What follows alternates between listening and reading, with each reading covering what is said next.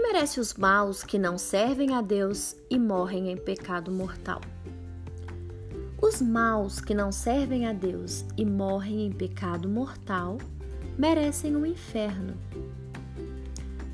Havia um homem rico que se vestia de púrpura, narra Jesus, e que esplendidamente se banqueteava todos os dias.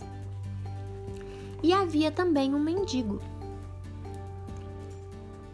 coberto de chagas, chamado Lázaro, que ficava à porta do rico, desejoso de matar a fome com as migalhas caídas da mesa deste.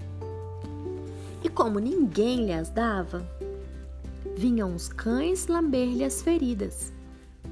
Morreu Lázaro e foi transportado pelos anjos no seio de Abraão, o céu.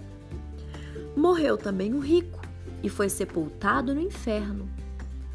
No meio dos seus tormentos, o rico, levantando os olhos, viu a felicidade de Lázaro e gritou: Pai Abraão, tem de piedade de mim Mandai Lázaro molhar a ponta do seu dedo para vir refrigerar a minha língua nessas chamas.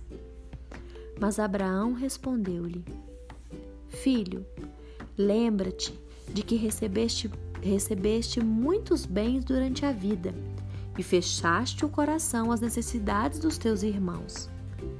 Lázaro, ao contrário, só teve sofrimentos e o suportou com paciência. Além disso, há entre nós um abismo incomensurável, de modo que não nos é possível chegarmos até onde estás, nem tu até nós. Lucas 16, de 19 a 26. Há entre o bem e o mal um abismo incomensurável, assim como entre Deus e o pecado. O bem merece prêmio, o mal merece castigo. Entrai pela porta estreita, adverte-nos Jesus, porque larga é a porta e espaçoso o caminho que conduz à perdição, e muitos são os que entram por ela.